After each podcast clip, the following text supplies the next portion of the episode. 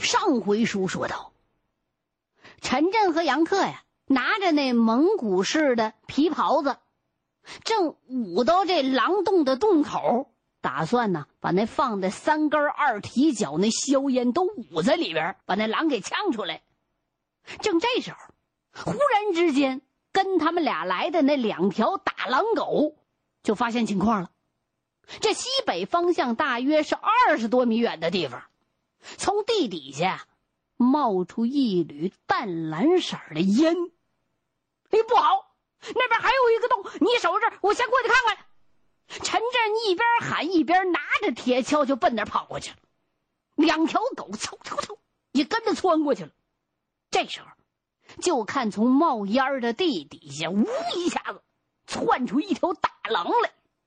就跟那隐蔽的地下发射场发出的一枚地对地导弹一样，嗖就射出来了，以搏命的速度，一眨眼的功夫，窜出来就消失在密密的枯萎丛林里了。杀狼狗二郎神在后头紧追不舍，一头也扎进去了，就看那尾子梢唰唰唰。一溜的晃动，往北是一直延伸下去。陈震害怕那狼有什么埋伏啊！回来，二郎，你回来！二郎肯定听到陈震在后头喊他了，穷追不舍。杨克一边把皮袍穿上，一边往刚才冒烟的地方走。到了那洞口，俩人一看，哎呦吼！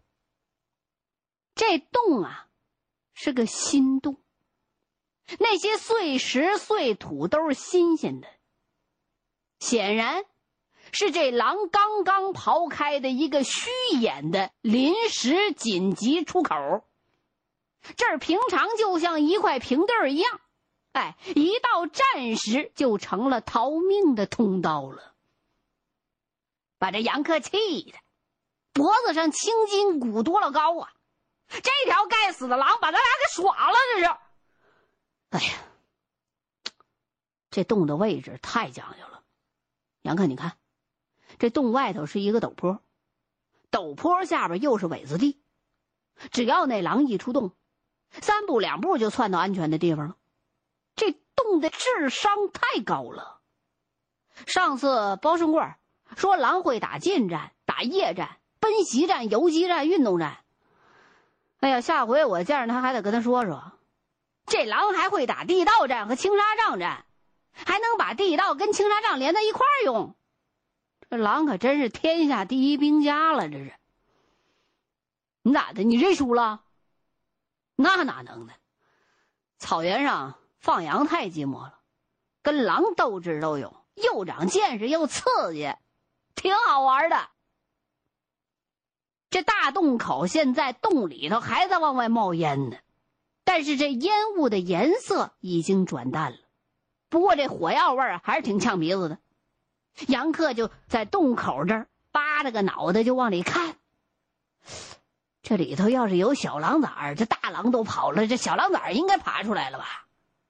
那么大的动静，这么呛的火药味儿，他们能待住吗？是不是都熏死里头了？我也这么想。哎，咱俩再等等看，再等半个小时，要是他们还不出来，那就难办了。你说这么深的洞，咱们俩怎么挖呀？我看比打一口深井的工程量还要大。哎呀，要是八幺二来就好了，他准能钻进去。你那么说，我可真不敢让八幺二来。你敢保证里边肯定没有别的大狼？啊？哎呀，这蒙古人可真够难的啊！你说嘎斯麦就这么一个宝贝儿子，他竟然舍得让巴彦尔钻狼洞。哎，你说现在看来，这舍不着孩子，打不着狼，这句老话八成就是从蒙古草原传过来的吧？哎，我过去还真不理解这句话什么意思，后来我才明白，这话说的就是让孩子冒险钻狼洞掏狼崽儿啊！你看这么又深又窄的狼洞，也就小孩那小身子板才能钻进去。哎呀，蒙古女人要是像汉族女人那么溺爱孩子，他们民族可能早都灭亡了。所以这些蒙古小孩长大以后，个个都那么勇、那么猛、那么强。哎，你说啊，这这这草原狼真那么厉害啊？下崽都修这么坚固、这么复杂的产房工事，瞎白忙活咱俩半天。咱俩先吃点东西，我饿死了。行，先吃点东西吧，我也饿了。两个人就在这狼窝旁边，临时带的干粮来了一顿野餐。又过了半个小时，还是不看见这狼崽出来。俩人就嘀咕说：“要不这狼崽儿已经全都熏死在洞里了，要么这狼洞里根本就没狼崽儿。”正当两个人收拾东西准备往回撤的时候，突然就听见黄黄在北面山包后头不停的在那汪汪的叫唤，有敌情。陈震和杨克立刻上马就往那边跑。上了山包顶，还是只听见狗叫唤，看不着这狗在哪儿。两个人没跑多远，这马蹄子就绊到了雪下面那些乱石头块子，不能再往前跑了。俩人只好把马勒住。定睛一瞧啊！这前面是一大片沟壑条条、杂草丛丛的破碎的山地。这一片没有牧草，牛羊马都不会来这地方。杨克和陈震也从来没来过。可是那狗叫声可是越来越近了。但两个人站到马上来回看，找不着那狗在哪儿呢。俩人下马，绕过前面的荆棘丛，下到沟底，又拐了个小弯儿，终于顺着这狗叫声看见黄黄了。这回陈震和杨克更吓了一大跳，就看那黄黄翘着个尾巴，冲着一个更大更黑的狼洞在那狂叫呢。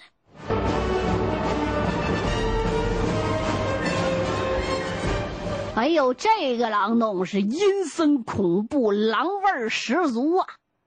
那骚烘的那风一吹过来，陈震这头皮一阵阵的发麻。两个人赶紧下马，抄家伙，就来到这狼洞前面了。好家伙，这狼洞坐北朝南，洞口高约一米，宽能有六十公分。正正好好是藏在大山沟的小沟褶里头。沟上有草，沟下头有乱石头，不到跟前儿看不着。哎，这洞肯定有戏，没准黄我刚才看狼崽了。嗯，我看像，这狼骚味儿真够冲的，哎，肯定有狼。陈震赶紧低头查看洞外平台上有没有什么痕迹。这狼洞外边都有平台，是狼用掏洞掏出来的土渣子、石头块子堆出来的。这洞越大，平台就越大。现在陈震和杨克两个人站的这平台有两张课桌那么大小。平台上没下雪，有好多的爪子印儿，还有一些碎骨头。陈震的心砰砰直跳。这正是他想看到的东西。哎，平台上有两三个大狼的脚印儿还有五六个小狼崽儿的脚印儿小狼崽儿的那脚印儿就跟那梅花似的，两分钱硬币那么大小，特别好玩，非常清晰。好像啊，这窝小狼崽刚才还在平台上玩过呢，一听到狗叫，吓得钻回去了。这平台上还有一些羊羔的碎骨渣子。还有卷毛，那羊羔的小骨头上还有小狼崽细细的牙印儿，在平台旁边啊，还有几根小狼崽的新鲜粪便，筷子那么粗细，两厘米长短，乌黑油亮，就跟那中药的蜜丸搓成的小药条似的。陈震乐坏了，头回知青自个儿找着的狼洞，一拍大腿。我要找的小狼崽就在这洞里头了，咱们两个打活人，刚才让那条母狼给咱俩给涮了。哎呀，可不怎么的，哎，那条母狼原本就是住这洞的，他往这洞方向跑呢。他就住这儿。他刚才在山包上看咱俩了，临时改变的路线，把咱俩骗到这空洞里去了。这装的还跟真的似的，跟那狗死掐，好像玩命的在那护犊子。哎呀，他妈这狼，我算是服了他了。不过现在可更难办了，怎么难办呢？你说，这条母狼，它给咱俩又出难题了。他让咱俩浪费了一大半天的时间，浪费了三个二踢脚。这洞在山肚子里头，比刚才那洞还深还复杂，咱们怎么逮呀？是不是？啊我看呢，还是先找找这个洞有没有别的出口，咱们再把所有的洞口、出口全都堵死。明儿啊，咱俩再多找一些牧民，一块儿来想办法。你呢？跟我一样，咱去问问阿爸去，他的主意最多最管用。行，就按你这辙来了。两个人就又在方圆一二百平方米的范围之内又找了半拉小时，只发现了大狼洞的另外一个出口，就就地撬出几块估计这狼也弄不动的大石头，把那腐洞和主洞口都堵上，然后用土把那缝啊都拍严严实实的。临走前，陈震还不解气，示威一样把一杆铁锹。就插在大狼洞主洞的那洞口了。我插你们家大门口。我告诉你，明天我还要带更多的人和更厉害的法子，我来跟你算账。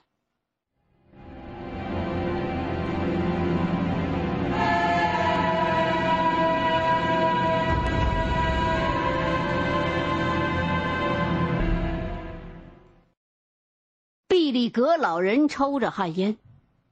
不动声色的听完陈震的讲述之后，毫不客气把他一顿好训。你作孽呀！你们几炮就把这母狼给炸出来。蒙古狼最怕的就是火药味儿。要是你们炸的是个有狼崽的洞，那一窝狼崽就都会跑出来，让你们抓住。这样杀狼崽儿。用不了多少时候，草原上的狼就通通没有了。狼是要打的，可是不能这么打呀！你这样打，草原就完了。以后再不能用炮炸狼窝了，万万不能告诉小马官和别的人啊，用炮炸洞。小马官都让你们带坏了。老人真生气了，陈震也有点害怕了。那个阿爸，您您别生气，我向腾哥里保证，以后我一定不会再用炮炸狼窝了啊！我们也保证不把这法交给别人。他一说“保证”这俩字儿，老人立刻这火就消下来了。为什么？在草原，信誉是蒙古族牧民的立身之本，是大汗留下来的训令之一。保证这俩字儿分量非常重。草原部落的内部从来都非常相信“保证”这二字。蒙古人有的时候喝醉了，许下某个诺言，也许就因为“保证”这俩字儿。他丢掉了自己心爱的好狗、好马、好刀、好杆子，甚至把自己心爱的情人都让给别人了。因为什么？因为他保证了。我知道你打狼是为了护羊护马，可是护草原比护牛羊更重要。现在的小青年、小马官，成天赛着杀狼，不懂事儿。那收银匣子里头，净捧那些打狼的英雄。农区的人来管草原牧区，那是瞎管。再往后啊，这草原上啊，人该遭罪了。这时候，老人的儿媳妇嘎斯麦递给陈震一碗羊肉面片儿，还特别的把一小罐腌野韭菜花放到他跟前了。哎呀，你阿爸的话呀，现在不大有人听了，让别人不打狼啊，可他自个儿都不少打狼，谁还信你阿爸的话呀？哎，那你信不信阿爸的话呀？我信。我我真的信，没有狼，草原是容易被破坏。在东南边很远很远的一个地方，有个国家呀，叫澳大利亚，那儿有特别大的草原。那儿啊，原来没狼也没兔子，后来有人把兔子带到澳大利亚去了。这一些兔子一进草原，因为那儿的草原它没狼，结果那儿的兔子就越养越多，把那草原挖的坑坑包包，到处都是洞，还把那牧草吃掉一大半。给澳大利亚的牧业造成了非常大的损失，把那澳大利亚政府急的啥法子都使上了，都不管用。后来啊，他们就做了好多的那个铁丝的的那个格子网，它铺在草原上，这草能长出来，兔子钻不出来。他们想把那兔子全饿死到地底下，可是不行。哦，怎么不行啊？那草原太大呀，政府拿不出那么多铁丝来。我原来以为。内蒙的草原的草这么好，它兔子一定多。可是我到了鄂伦以后啊，才发现这儿的兔子不太多。我想这肯定是狼的功劳。我放羊的时候，好几回看见那狼抓兔子，哎，一得一个嘴，一得一个嘴。陈震的这番话把老人都说入迷了。澳大利亚，澳大利亚。明天你把地图给我带来，啊？你要地图干什么呀？我要看看那个澳大利亚。以后谁要是再说把狼杀光，我就跟他说说澳大利亚。嗯，兔子回去草场来可不得了，那兔子一年可以下好几窝的兔崽子。一窝兔崽比一窝狼崽都多，到冬天，这旱獭和老鼠啊都封了洞不出来了，可兔子还出来找食儿吃呢。兔子是狼的过冬粮，狼吃兔子就能少吃不少羊。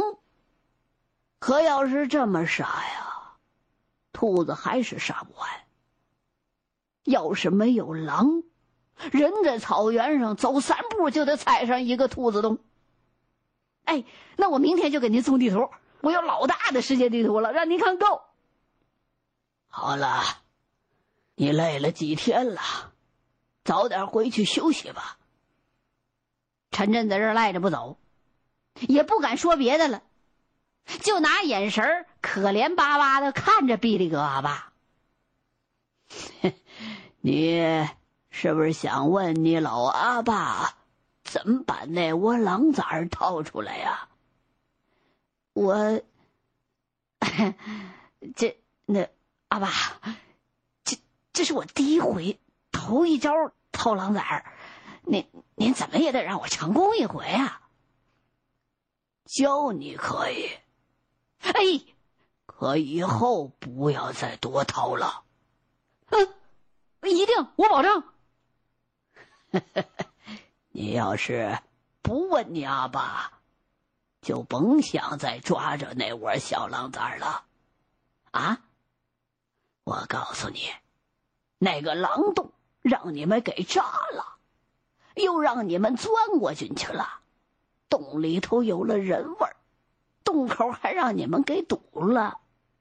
母狼啊，今天晚上准保搬家。他会刨开别的洞口钻进去，把小狼崽叼出洞，再到别处啊挖一个临时的洞，把狼崽儿藏起来。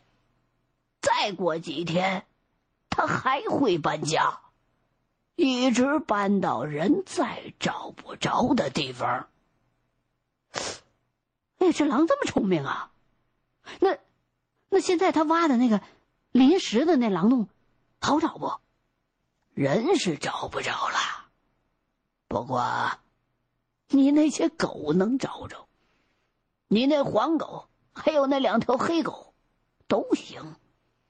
那狼洞味儿重，带着狗多转几圈啊，准能找着。那新的临时的狼洞都不深，要是母狼把狼崽儿叼到另外一个大狼洞，那就不好找了。掏狼崽儿还得靠运气。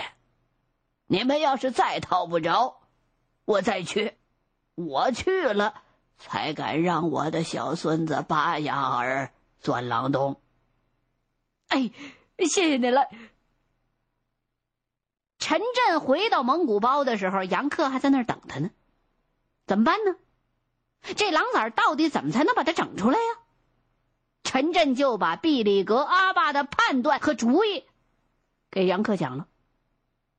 可是杨克仍然是一副很不放心的样子。等半夜的时候，陈震被一阵狗叫声惊醒了，出去一看，二郎回来了。看来呀，还行。这二郎是孤军奋战，勇闯夺命岛，没被那狼群围住。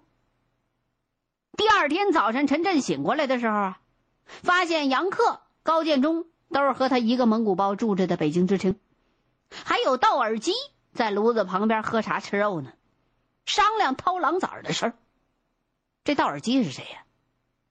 他是三组的牛官，二十四五岁。精明老成，是木叶队出了名的猎手。他的父亲来自于靠近东北的半农半牧区，是大队里少数几家东北蒙族外来户当中的一家。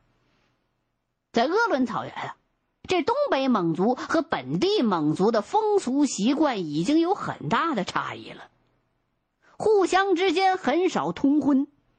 毕利格等老牧民几乎不和这种外来户来往，认为他们不懂规矩，也不守规矩。知青呢，也不想介入他们之间的民族矛盾。杨克一大早把这道尔基请过来，肯定是担心自己再上狼的当，或者是遇上狼的险，所以呀，就让这道尔基来当顾问兼保镖。道尔基呀，那是个打狼的能手。他要能来掏到狼崽子，那就多了几分把握了。几个人吃过早茶，陈震就去请邻居替他们放羊。这高建中一看陈震和杨克，这不眼瞅着就要掏着狼崽了吗？他也想跟着过去过把瘾去，也请邻居的儿子替他放一天牛。啊，在鄂伦草原，你要是能掏到一窝狼崽，是一件非常荣耀的事儿。这就加起来一共四个人了，带上了工具、武器，还有一整天的吃喝，外加两条狗，就往黑石山方向跑去了。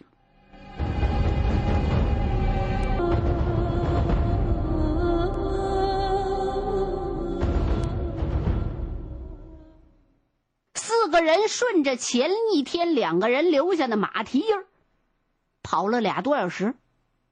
就进了那荆棘丛生的山沟子里了。他们昨天找着的那大狼洞洞口外头插的那把铁锹，还立在那儿呢。但是洞口的平台上已经有几个大狼的新鲜的爪子印儿了。但是那洞口的封土和封石一点都没动。看来呀，那母狼一到洞口看铁锹就被吓跑了。两条狗一到洞边，立刻就兴奋起来了，低着头到处闻，到处找。曾经孤军深入的那二郎神更是急了，眼神里边充满的都是那报复的欲火。陈震伸长了胳膊，指了指附近的山坡，就就。这两条狗立刻是分兵两路，各自闻着狼爪子印儿就搜索去了。四个人又走到狼洞的另外一个出口。那洞口旁边啊，也有新鲜的狼爪子印儿，但是这土石头都是原封没动。道尔基就让他们三个再分头去找其他的出口。四个人还没转上两圈呢，就听到北边坡后头传来二郎和黄黄的嗷嗷嗷的连喊带叫那声音。四个人再也顾不上找洞，陈震赶紧把这铁锹拔出来，这四个人一起往北坡跑。欲知后事如何，欢迎您继续收听现代评书《狼图腾》。